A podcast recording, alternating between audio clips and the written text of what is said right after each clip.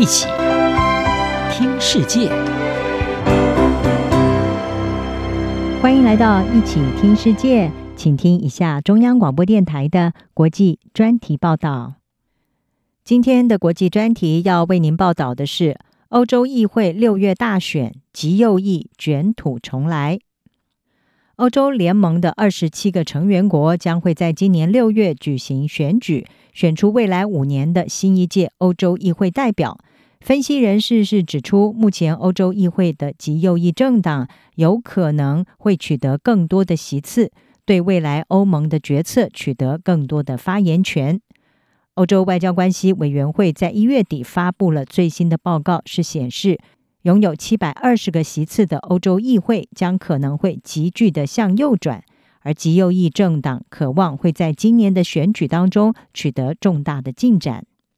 欧洲外交关系委员会对欧盟二十七个国家进行了民调，显示目前欧洲议会第一大政治团体由欧盟委员会主席范德赖恩所率领的中右翼欧洲人民党党团，预计仍然会是最大的政治团体。但是第二大党团叫做社会主义者和民主人士进步联盟，他们的席次将会减少，也反映出主流选民将会更加青睐更为激进的左翼和右翼团体。英国卫报是分析指出，欧洲人民党和社会主义者和民主人士进步联盟这两个党预计仍然会分居欧洲议会的前两大党团，再加上复兴欧洲还有绿党，目前欧洲议会中间派的多数地位应该不会受到动摇，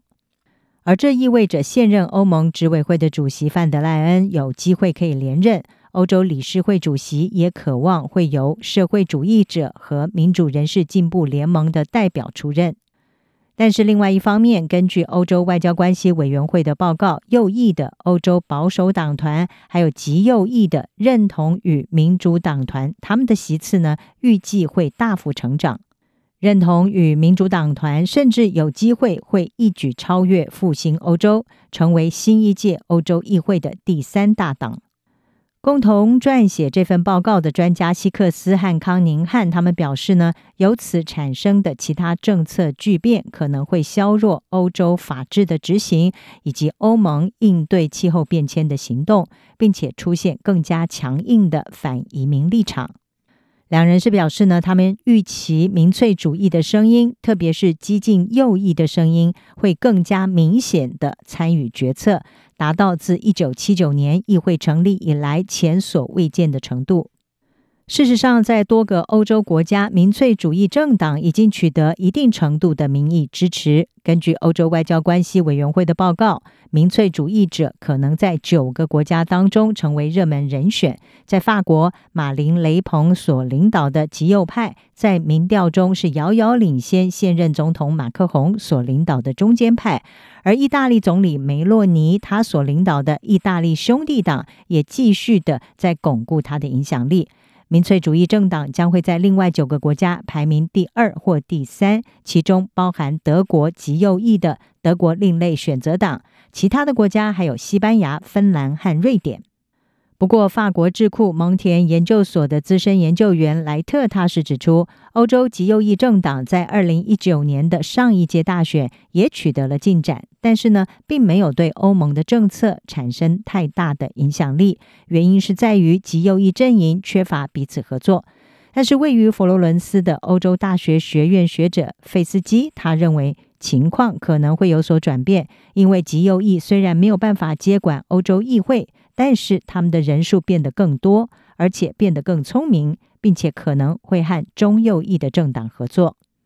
关键是在于中右翼是不是会和极右翼合作。一旦欧洲人民党、还有保守党团以及认同与民主党团合作的话，根据民调，这三个政党预计可以获得下一届议会七百二十个席次当中的百分之四十三到百分之四十九。那么，这势必会冲击到欧盟过去所确立的环境、移民和庇护政策。费斯基也点出，匈牙利极右翼总理奥班他所率领的政党目前没有加入党团。他说呢，想象一下，如果奥班加入欧洲保守党团，并且和欧洲人民党合作，这代表欧洲新的绿色协议可能会遭到阻挡，欧洲扩张暂停的可能性也有。所以呢，他说我的担忧是，这些选举真的可能是一个攸关成败的时刻，可能会让欧洲被冻结在中等强国。随着美国今年十一月将要举行总统大选，美国的前总统川普目前看来再次角逐白宫的可能性很大，而这将会让大西洋两岸的民粹主义达到新的高峰。专家是指出，主流政党必须要醒悟，并且重新了解选民的需求。希克斯说，主流政党必须清楚表明，他们才是，而不是那些政治极端派最有能力保护欧洲的基本权利。以上专题由郑锦茂编辑，韩青青播报。谢谢您的收听。